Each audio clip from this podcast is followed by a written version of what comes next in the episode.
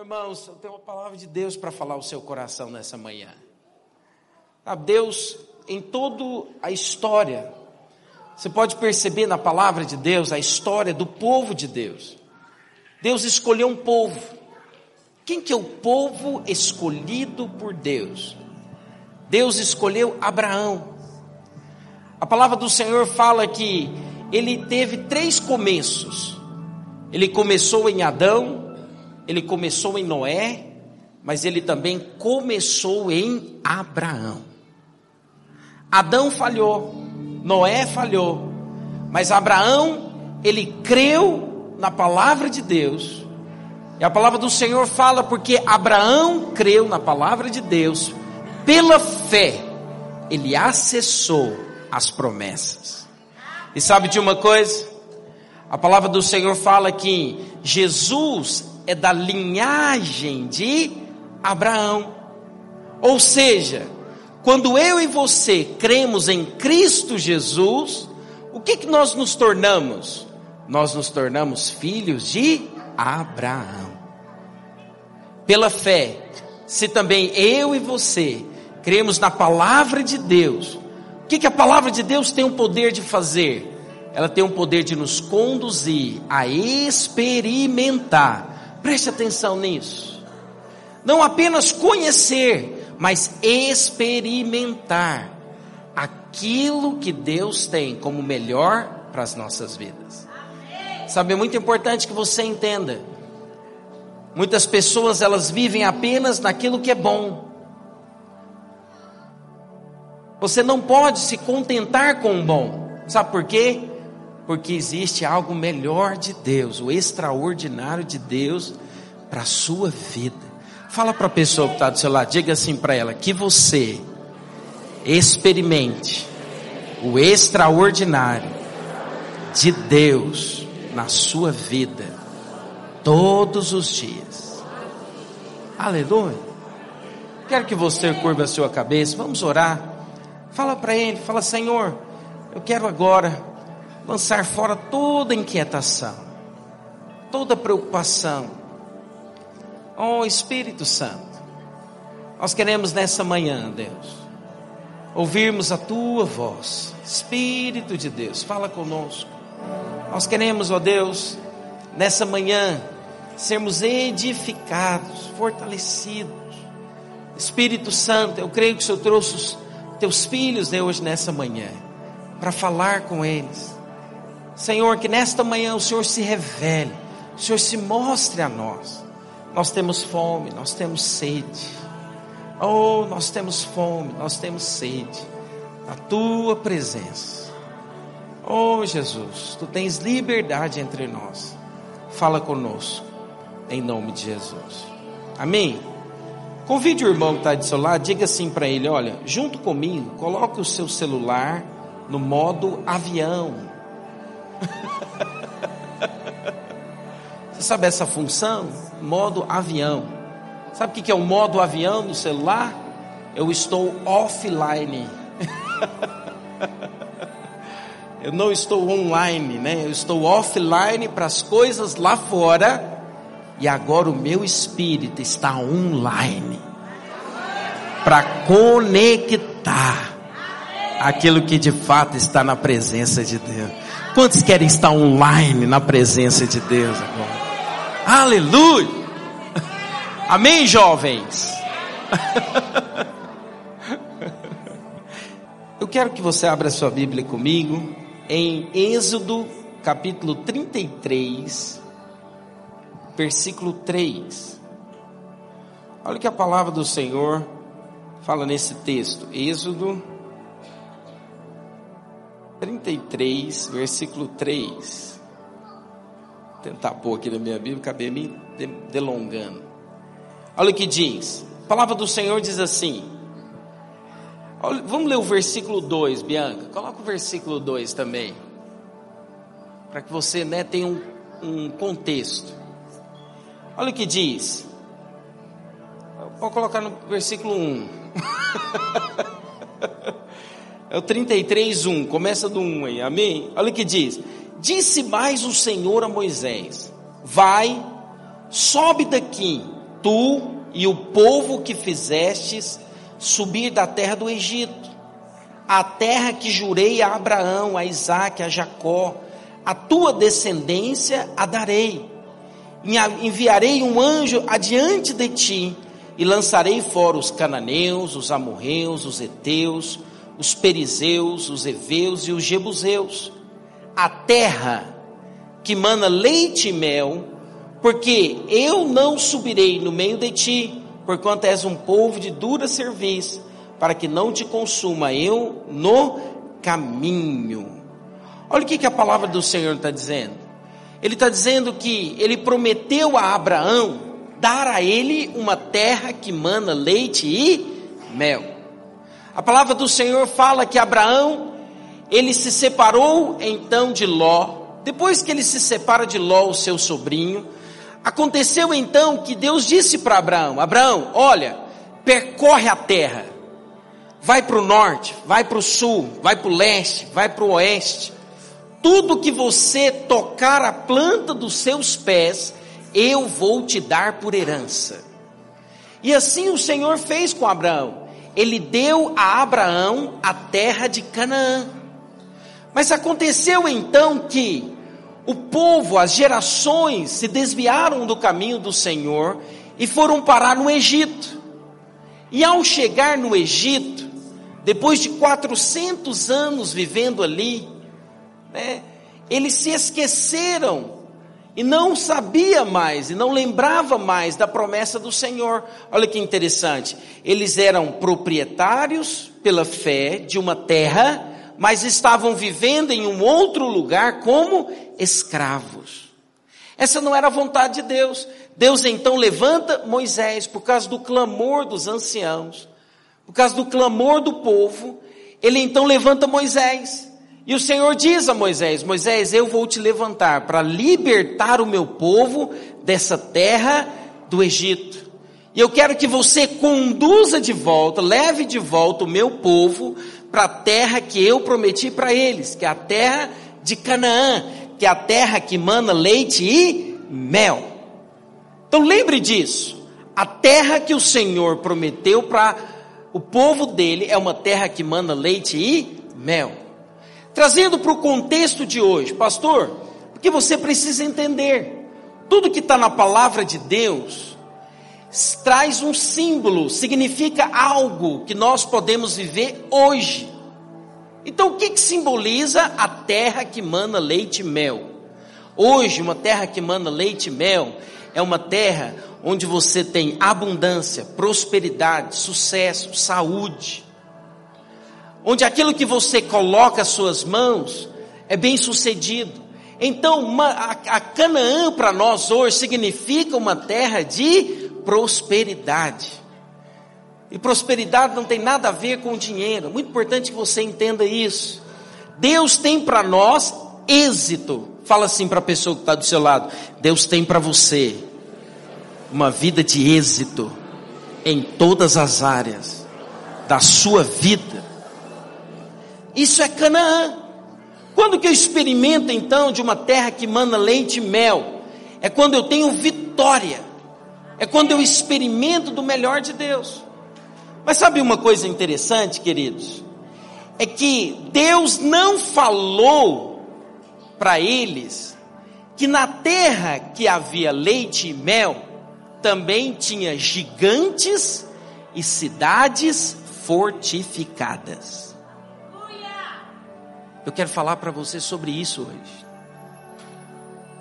Olha que interessante. Quando o povo ele espiou a terra, quando o povo ele foi para conquistar Canaã, a palavra do Senhor fala que eles voltaram com um relatório a respeito da terra. Vamos ler isso na palavra de Deus? É importante que você entenda. Eu quero que você abra comigo lá em Números, capítulo 13. Eu quero ler com você esse texto, porque esse texto é muito importante. Olha que a palavra do Senhor fala aqui em Êxodo capítulo 13, perdão, Números capítulo 13, versículo 14 em diante. Coloque para nós, Bianca. 14 em diante. Eu vou pular alguns versículos, tá, Bianca? Eu vou falando para você o versículo, você vai pulando junto comigo, por favor. Olha o que, que o Senhor fala então aqui em Números. Ele diz o seguinte. Deixa eu só. Eu tirei aqui, irmão, só um minutinho. Perdão, eu ia ler um texto errado aqui. Aí. Olha o que ele diz então a partir do, do versículo 14. Olha o que ele diz. Ó. Da tribo de Naphtali, Nabi, filho de Jofseni. Vai para o versículo 17. Só para os irmãos entenderem. Enviou, pois, o que, que do versículo 1 até o versículo 17 o Senhor está fazendo, até o 16? Ele disse para Moisés: Moisés, escolhe doze homens, chefes de cada tribo. Eram doze tribos. E ele disse o seguinte: Olha, você vai escolher cada um deles e eles vão espiar a terra. E então o Senhor escolheu cada um deles. E aqui no versículo 17, então diz assim: Enviou, pois, Moisés a espiar a terra de Canaã e disse-lhes: Subi ao Negueb, penetrai nas montanhas, vede a terra. Que tal é o povo e o povo que nela há, se é forte, se é fraco, se são muitos, se são poucos? E qual é a terra que habita, se ela é boa ou má? E quais tais são as suas cidades que há nelas, seus arraiais, suas fortalezas? Também qual é a terra, se é fértil, se é estéril, se há nela matas ou não, tem de ânimo, e trazei do fruto da terra. Eram aqueles dias, os dias das primícias das uvas. Vai lá para o versículo 25, Bianca. Ao cabo de 40 dias, então olha só, eles foram, eles foram espiar a terra. O que, que Josué estava dizendo para eles? Moisés estava dizendo para eles? Estava dizendo o seguinte: olha, eu quero que vocês de fato vejam com os seus olhos aquilo que é a terra. Por quê? Se nós conhecermos como é a terra, nós então vamos saber a forma como nós iremos conquistá-la. Em outras palavras, era isso que Moisés estava dizendo para aqueles espias. E então, ao cabo de 40 dias, versículo 25, voltaram de espiar a terra. Caminharam e vieram a Moisés e Arão e a toda a congregação dos filhos de Israel no deserto de Parã a Cádiz, deram-lhe contra, e eles e toda a congregação, e mostraram-lhes o fruto da terra. Relataram a Moisés e disseram: Fomos à terra que me enviastes, verdadeiramente é terra que mana leite e mel. Esse é o fruto dela. O povo, porém, que habita nessa terra é poderoso, as cidades muito grandes e fortificadas. Também vimos ali os filhos de Anak.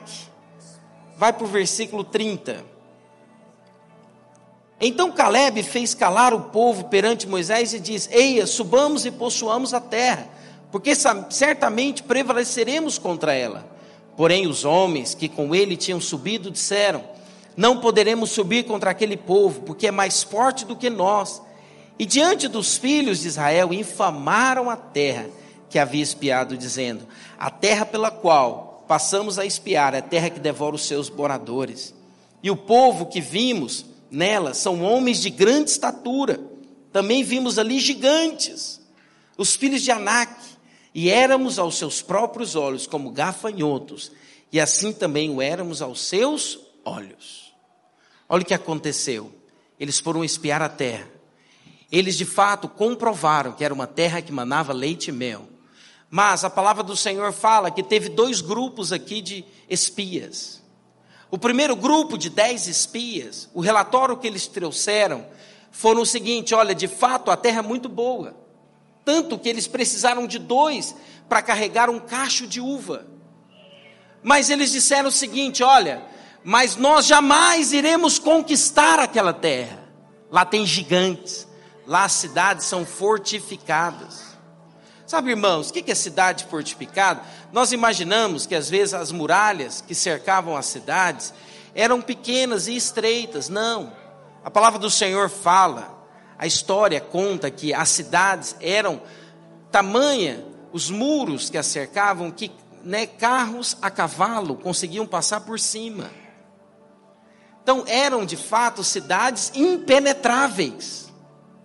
E eles disseram o seguinte: jamais iremos conseguir. Dez deles disseram isso. Mas dois deles, olha o que, que eles falaram. Continua para nós, Bianca, versículo, capítulo 14, a partir do versículo 1. Levantou-se, pois, toda a congregação e gritou em alta voz. E o povo chorou aquele, aquela noite. Todos os filhos de Israel murmuraram, dizendo: Moisés e Arão, vocês nos trouxeram até aqui para a gente morrer aqui no deserto. Antes morrêssemos lá em no Egito. Olha o que ele diz, diz então a partir do versículo 5. Então Moisés e Arão caíram sobre o seu rosto perante a congregação dos filhos de Israel.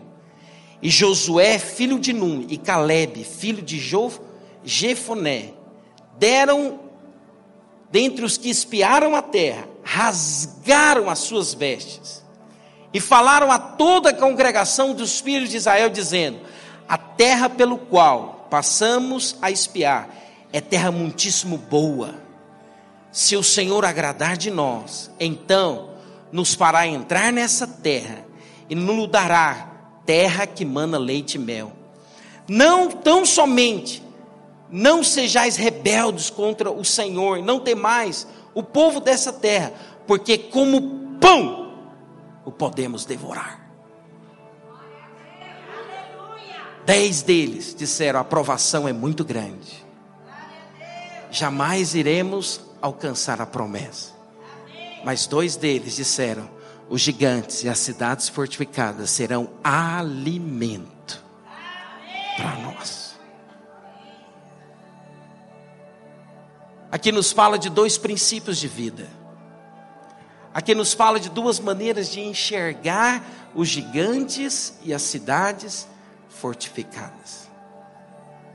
Qual tem sido o gigante e tem se levantado contra você hoje? Qual tem sido a dificuldade que tem se levantado contra você hoje? Você pode ter a atitude entre aqueles que diz o seguinte: eu jamais vou avançar. Ou você pode dizer o seguinte: esse gigante, essas cidades, eu irei destruir pelo poder do nome de Jesus.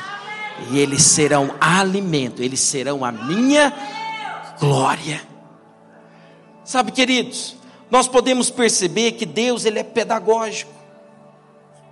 Para que o povo pudesse conquistar Canaã, ele precisava preparar esse povo. Para que eles pudessem ter força, para que eles pudessem conquistar Canaã, porque deixa eu dizer algo para você: para Deus não existe gigantes, cidades fortificadas, mas para nós existe. E o Senhor sabia que lá tinha gigantes e cidades fortificadas. Mas ele não contou para eles. Quando eles foram espiar, o Senhor então estava, na verdade, percebendo aquilo que eles de fato haviam visto e aquilo que eles de fato iriam crer. Sabe o que eu quero falar para você hoje, nessa manhã? Deus, Ele permitiu que o povo passasse pelo deserto para treiná-los, para habilitá-los, para que eles pudessem conquistar Canaã. Você percebe que quando Deus tirou o povo ali do Egito, o primeiro lugar que eles passaram foi o Mar Vermelho. Depois que eles passaram o Mar Vermelho, a palavra de Deus fala que houve alegria.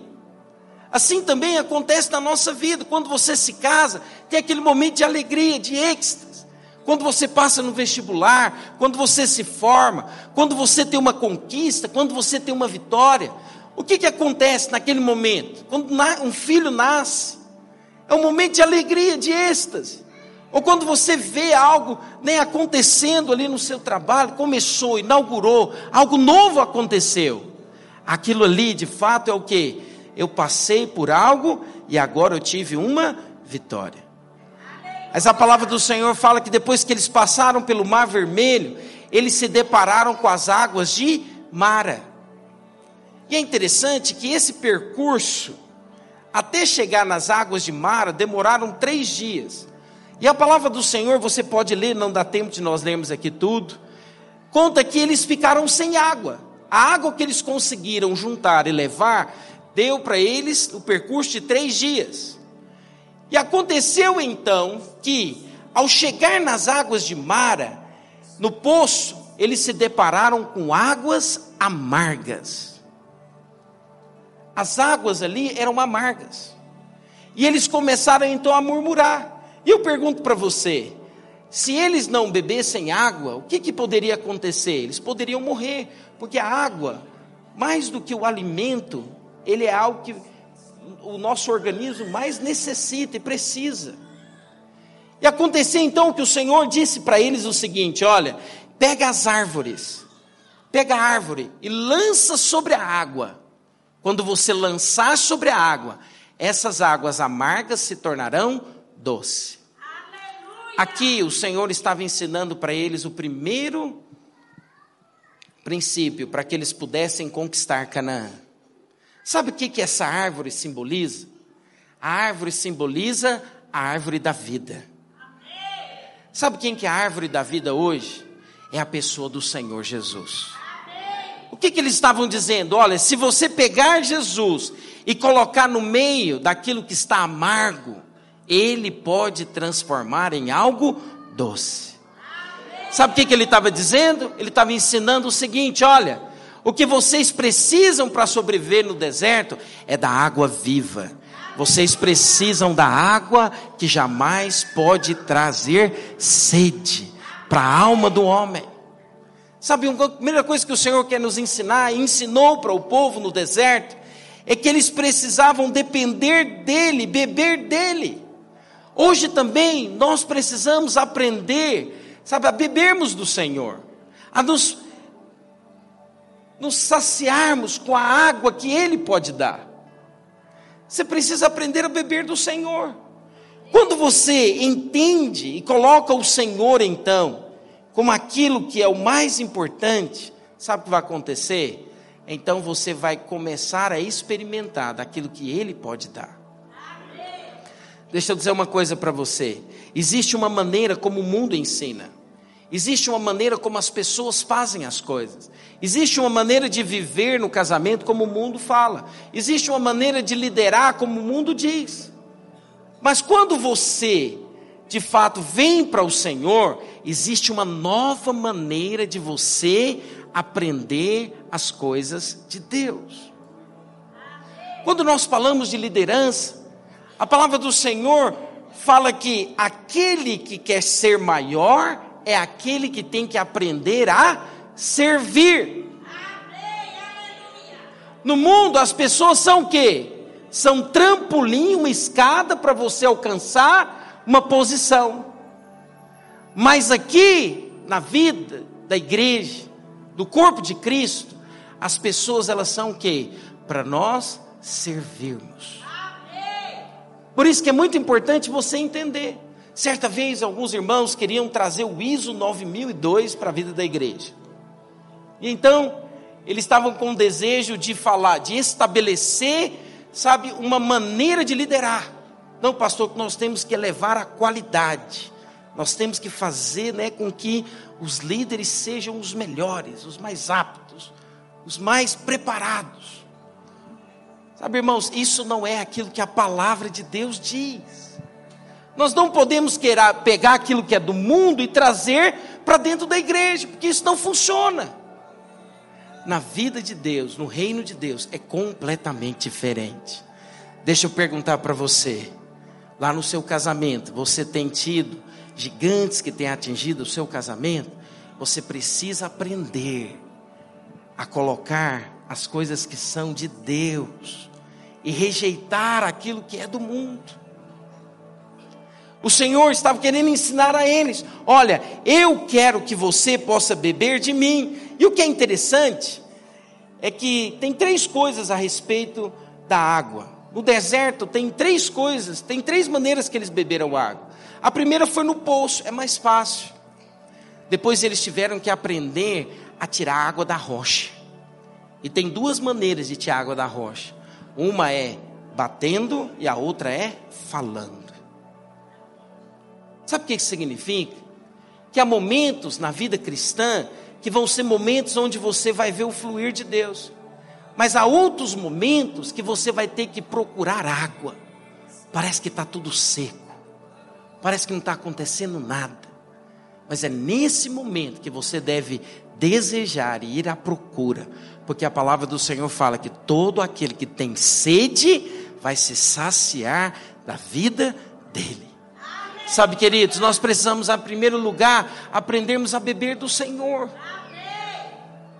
Em segundo lugar, depois de um mês, a comida deles acabaram. Aconteceu então que eles começaram a murmurar, e o Senhor então disse para eles: Olha, eu vou mandar para vocês um manar diário, eu vou mandar para vocês uma porção diária de alimento eu vou mandar alimento dos céus para você. E é interessante que todos os dias, pela manhã, o Senhor então mandava o maná. E esse maná só servia para um dia.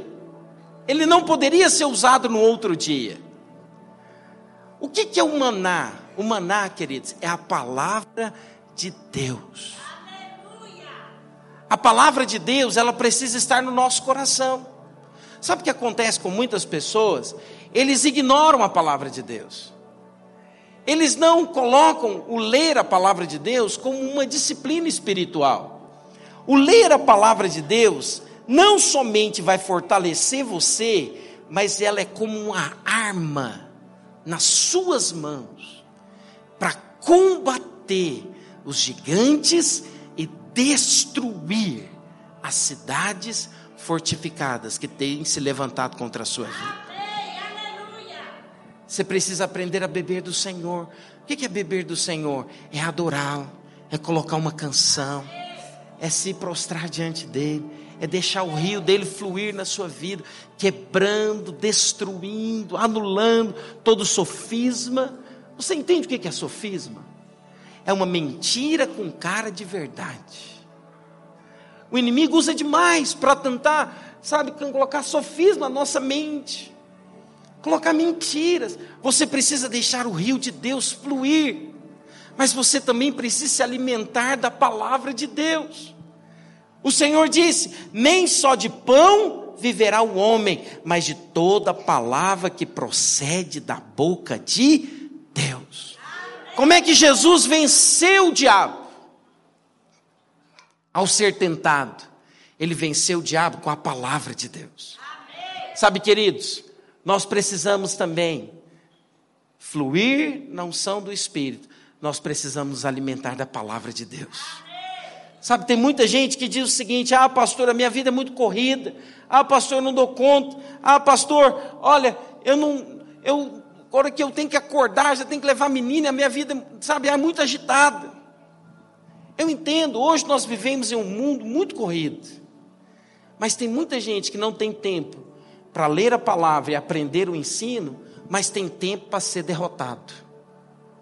Tem tempo para perder a guerra. Sabe o que você precisa? Você precisa do espinafre espiritual. Quantos se lembra aqui do papai? Como é que é o Popeye? O Popeye é o seguinte: sem o espinafre, ele é nada. Mas a hora que ele come o espinafre, sabe o que você precisa? Você precisa comer a comida celestial antes de sair de casa.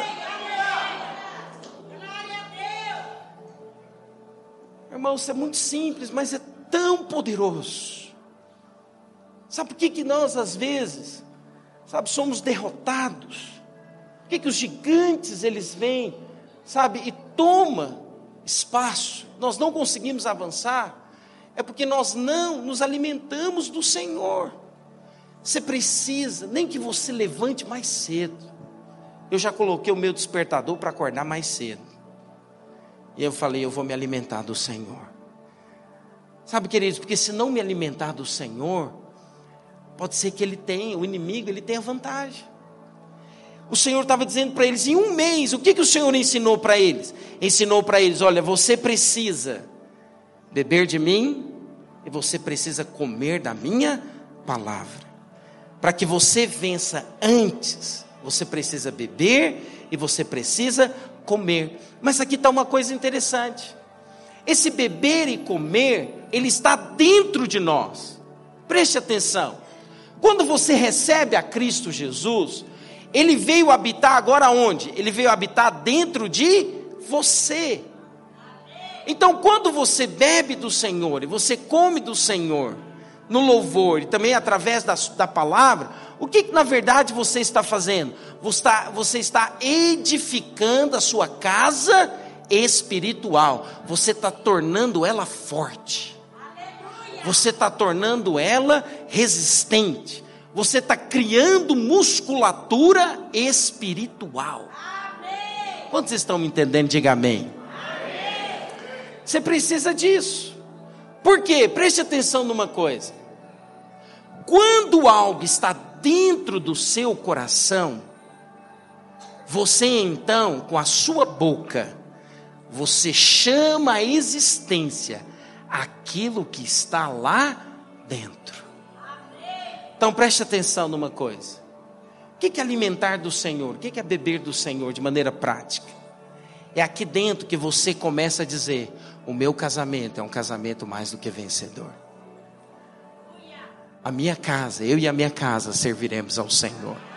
O meu trabalho, eu irei ter êxito em tudo. É aqui dentro que você começa a dizer, é aqui dentro que você começa a proclamar: os meus filhos são herança do Senhor, eles vão ser como aqueles que são plantados junto às árvores onde tem águas, e eles no devido tempo vai dar o seu fruto. É aqui dentro que estão tá os alvos. Sabe, eu gosto muito de trabalhar com alvos na minha vida. Porque os alvos, eles são algo que nos, nos leva à conquista. Mas sabe onde os alvos têm que estar em primeiro lugar? No nosso coração.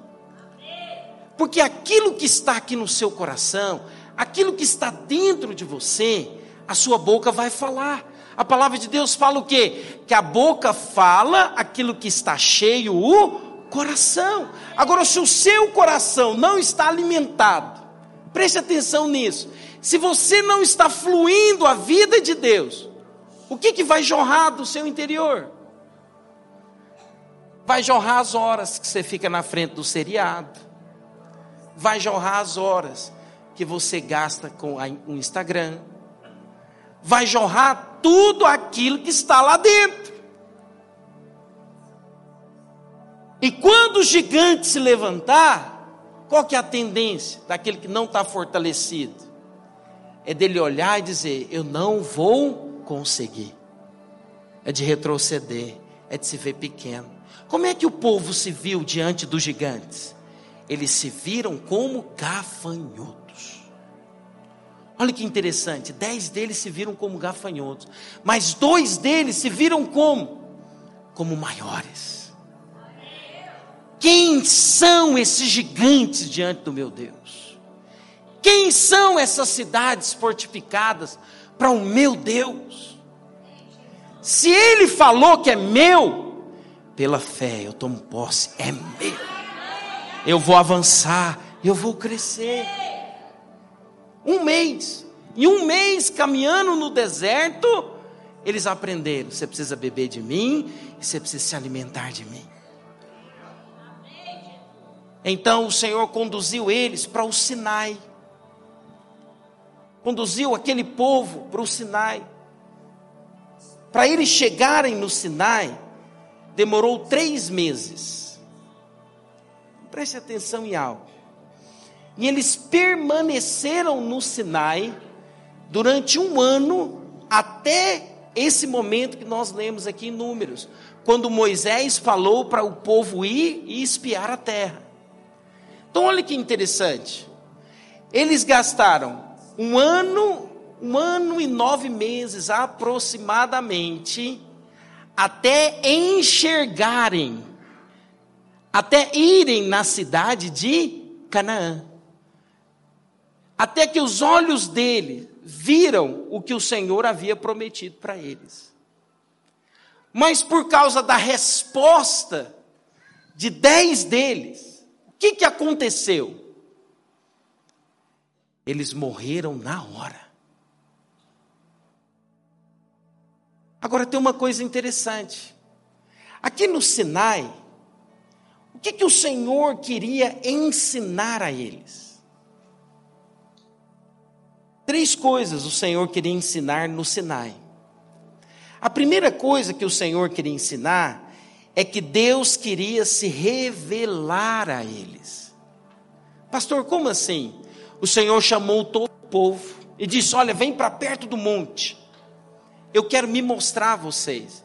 O povo ficou com medo. Ele falou: Moisés, vai lá, sobe, fala com o Senhor e traz aquilo que ele deseja, e então nós iremos cumprir.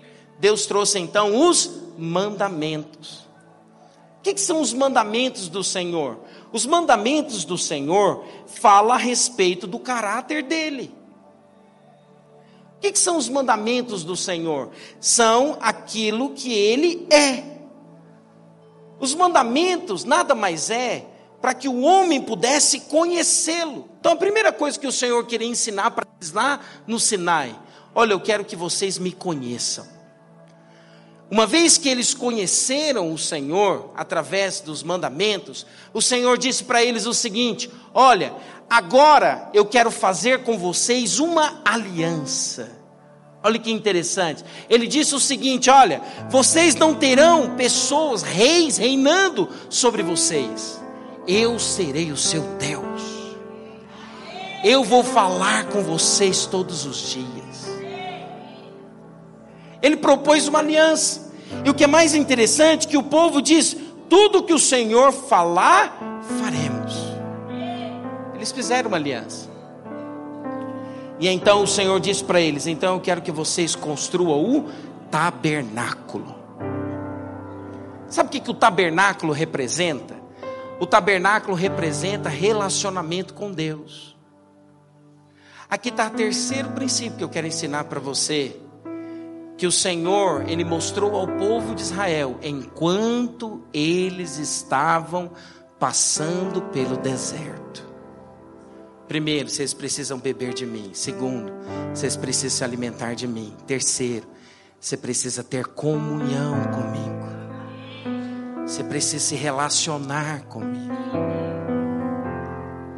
As duas primeiras falam de algo dentro, mas a segunda fala de algo externo. Sabe, queridos, é como se você pegasse uma cadeira e você colocasse no seu quarto e dissesse: Senhor, senta aí, vamos conversar, vamos bater um papo. Sabe o que é orar? Orar é se relacionar com Deus. Ah, pastor, eu não sei orar. Você não precisa saber orar. Você já sabe orar. Sabe o que é orar? É falar com alguém, é falar com Deus. Às vezes você acha, né, que orar, você precisa daqui falar aquelas palavras bonitas. Não, orar é dizer o seguinte: eu quero depender do Senhor. Orar é dizer o seguinte: Jesus, eu estou com medo disso, a minha casa está desse jeito, a enfermidade não para de sair da minha casa. Jesus, eu não aguento mais. Senhor, me ajuda. Senhor, o que, que eu faço? Qual a direção que eu devo tomar?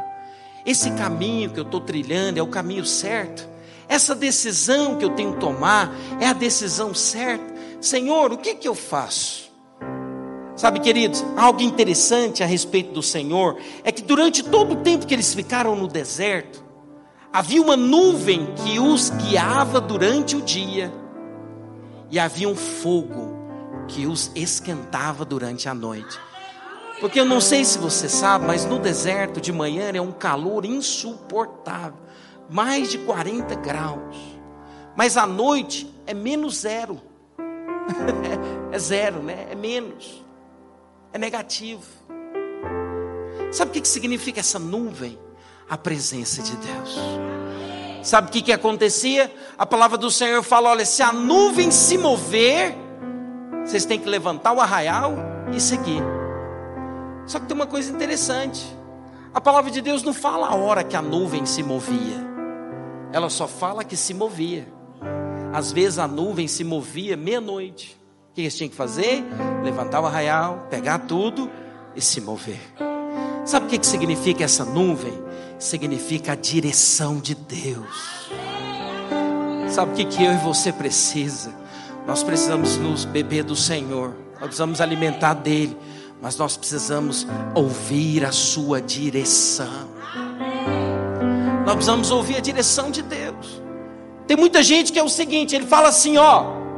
Não, eu vou orar com Deus. Aí ele ora, ora, ora, pede, pede, pede. Sim, tem um momento de você pedir, mas tem um momento de você ouvir. Tem a hora de você falar e tem a hora de você ouvir. Sabe por que, que às vezes nós somos derrotados pelos gigantes, querido? Porque nós não paramos para ouvir a direção de Deus. Deus pode usar um homem, pode. Deus pode usar um profeta, pode. Mas eu quero te falar: o maior desejo dele é que você aprenda a se comunicar com ele, de maneira que você fala, mas também que você ouça a voz dele. Ele quer falar com você, ele quer te dar as direções. É interessante que durante esse período, dois desses espias aprenderam o ensino. Dois desses espias absorveram o ensino. Josué e Caleb disseram: Nós não iremos ser derrotados. O Senhor vai nos dar a terra que manda leite e mel. Dez deles não aprenderam. E a palavra do Senhor fala que por eles não aprenderem, sabe o que aconteceu? Aconteceu então que eles morreram e os seus descendentes ficaram 38 anos. 38 anos peregrinando pelo deserto. Não era a vontade do Senhor, a vontade do Senhor é que eles fossem apenas em dois anos e conquistassem a terra de Canaã. Quando você não entende, não aprende aquilo que a palavra de Deus diz, a consequência é você peregrinar no deserto, viver no deserto. Sabe, Deus não quer que você viva no deserto. Deus não quer que você viva num, numa vida, sabe, de provações. Não essa é a vontade de Deus. A vontade de Deus é que você usufrua de Canaã, uma terra que nanda leite e mel. A vontade do Senhor é que você ande de cabeça erguida. A vontade do Senhor é que você ande como aquele que tem um sorriso nos lábios. A vontade do Senhor é você seja reconhecido e honrado em tudo que você faz. Mas para isso nós precisamos dar uma resposta e dizer ao Senhor: Senhor, me ensina. Eu não quero viver no deserto. Não quero viver no deserto. Eu não quero viver em provações. Eu não quero viver uma vida de escassez. Eu não quero viver uma vida de derrota. Sabe uma coisa interessante que aconteceu com Josué e Caleb? Eu quero ler para você. Quero que você abra a sua Bíblia. Lá em Josué, capítulo 14, versículo 7.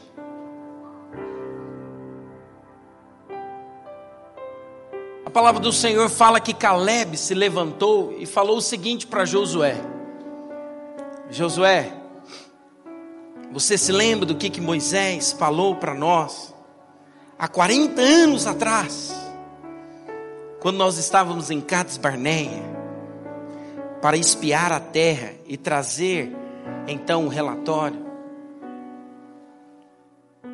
O Senhor disse para ele: Caleb diz: Eis agora o Senhor me conservou em vida, como prometeu. 45 anos há, desde que o Senhor falou esta palavra a Moisés. Andando Israel ainda no deserto, e já agora sou de 85 anos. Estou forte, ainda hoje, como no dia em que Moisés me enviou qual era a força, a minha força naquele dia, tal ainda agora para o combate, para sair eu e também para voltar. Sabe o que aconteceu com Josué e Caleb? Eles permaneceram durante 40 anos e nada aconteceu com eles. Nada. Eles tinham 85 anos de idade mas é como se eles tivessem a aparência de 40. Sabe por quê? Porque o Senhor os preservou para a batalha. Sabe, eu quero dizer hoje para você, queridos, quais têm sido os gigantes que têm se levantado contra você? A escassez financeira, as drogas. O que, que tem se levantado contra você? Tem se levantado contra você um casamento ruim? Que tem levantado contra você enfermidade? Sabe, os gigantes têm se levantado e têm tentado paralisar a sua fé, levado você, sabe, a ficar abatido. Eu quero te dizer, hoje é um dia em que você pode se alimentar do Senhor, em que você pode beber do Senhor e usufruir da Sua presença. Sabe o que é mais interessante? Depois eu quero que você leia, não dá tempo. Quero convidar a equipe de louvor a vir aqui em cima. Hoje é um dia de ceia. Sabe o que que destruiu as muralhas de Jericó? Eu quero que você entenda. A cidade de Jericó era a cidade mais imponente e forte que havia em Canaã. Geralmente, quando você vai conquistar, geralmente você começa pela menor e vai até a maior, não é assim? O Senhor não, Ele falou o que? Não, eu quero que vocês conquistem a maior em primeiro lugar. Sabe então o que o Senhor falou para eles? Diz o seguinte: olha, eu quero que vocês levem a arca da aliança e deem sete voltas. Na sétima volta, vocês vão parar e vocês vão tocar a trombeta, e as muralhas irão ser destruídas. Sabe o que que destruiu, irmãos? As muralhas da cidade fortificada? A presença de Deus. A arca representa a presença de Deus. Tem uma coisa muito interessante a respeito do tabernáculo, que o tabernáculo, ele ficava no meio, ele ficava no centro e todas as tribos ficavam ao redor da do tabernáculo. Mas olha que interessante. Aqui estava o tabernáculo. E eles ficavam de frente para o tabernáculo e de costas para o inimigo. Quantos aqui já foram pescar? Quem tem o hábito de pescar? Quem gosta de pescar? Ah, irmãos, lá em Goiás a gente tem esse hábito de pescar. Eu lembro uma vez que a gente foi pescar. E qual que é o maior medo do pescador? Você sabe? Você conhece? A onça.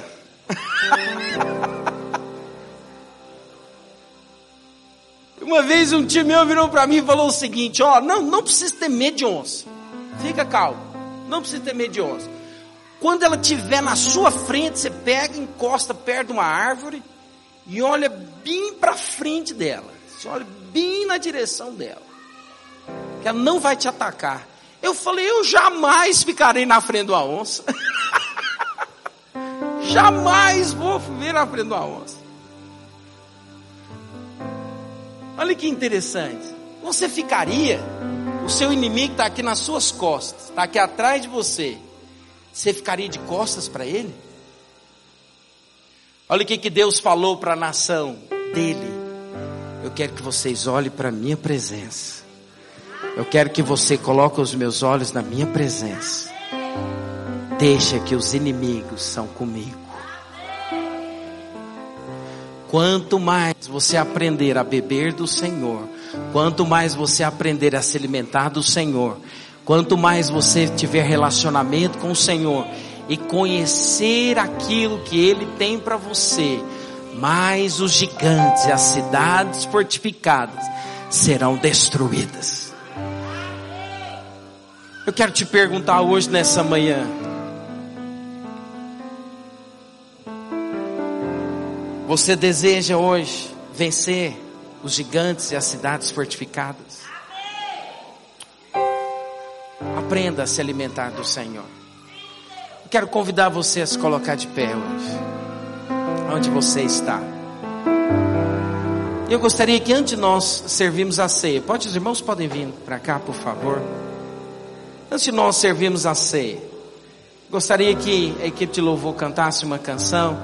Eu gostaria que você orasse ao Senhor agora. Sabe, deixa eu te contar algo. Essa semana um gigante se levantou lá em casa. maneira muito feroz. O gigante da enfermidade. Irmãos, e eu não sei você, mas eu fico muito irritado com enfermidade. Eu fico muito irritado, muito irritado. Porque, não sei se você observa, mas a enfermidade, ela rouba o seu dinheiro. Irmãos, hoje você vai comprar antibiótico, remédio, é caríssimo. Muito caro. Sabe, enfermidade é um negócio que me irrita. E eu lembro que eu me peguei, sabe, murmurando reclamando. E na hora o Senhor me advertiu. O Senhor falou para mim: Olha, não murmure, declare aquilo que você quer ver. Sabe, durante toda essa semana eu tenho declarado cura, saúde. Sabe, minha filha foi curada, minha esposa ainda está no processo. Mas eu quero que você também hoje, em autoridade, pode ser que às vezes tem algo que você tem visto acontecer e às vezes, sem querer, você tem ofendido a pessoa que está do seu lado. Ou às vezes você está né, murmurando, reclamando, por que, que isso está acontecendo? Deixa eu te falar uma coisa: que hoje você mire as suas armas espirituais na cabeça do diabo e diz: gigantes da enfermidade, da escassez financeira, da briga, da confusão, vai embora em nome de Jesus.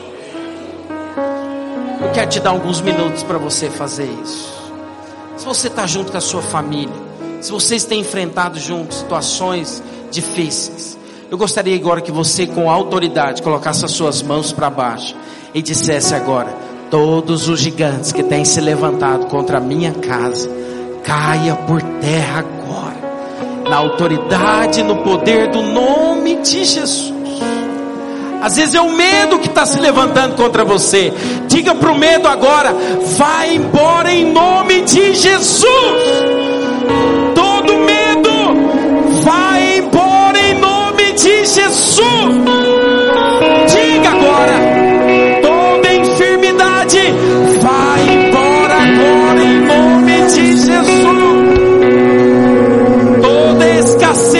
financeira, toda dúvida, toda mentira do diabo, caia por terra agora, em o nome de Jesus. Quero que você repita assim comigo. Quero que você fale assim comigo. Fala assim: hoje eu declaro que todos os gigantes que têm se levantado contra a minha vida, contra a minha casa, paralisando a minha vida, me impedindo de desfrutar do melhor de Deus, caia por terra, em nome de Jesus. Eu declaro que eu irei avançar, eu vou experimentar de Canaã na minha vida, em nome de Jesus. Por que, que nós fizemos isso agora? Porque agora você vai ceiar. Você falou aos gigantes e agora você vai se alimentar. Você vai beber o cálice e você vai comer o pão. O que, que o cálice representa? A nossa vitória já foi dada lá na cruz. Já não há mais acusação sobre as nossas vidas. O sangue de Jesus já nos purificou de todo o pecado. O que, que o pão representa? O pão representa alimento. Eu estou me alimentando dele. Ele é a minha vida, ele é a minha saúde, ele é a minha paz, ele é a minha alegria. Ele é tudo aquilo que eu preciso. Por isso nós vamos cantar uma canção. E ao cantarmos essa canção, nós vamos distribuir os elementos da ceia. Eu quero que você pegue né, o elemento da ceia e você não coma ainda. Nós vamos repetir juntos, declarando essa verdade. Se você é batizado em uma igreja cristã, você é o nosso convidado hoje a participar conosco da ceia. Amém? Os irmãos podem então entregar, por favor.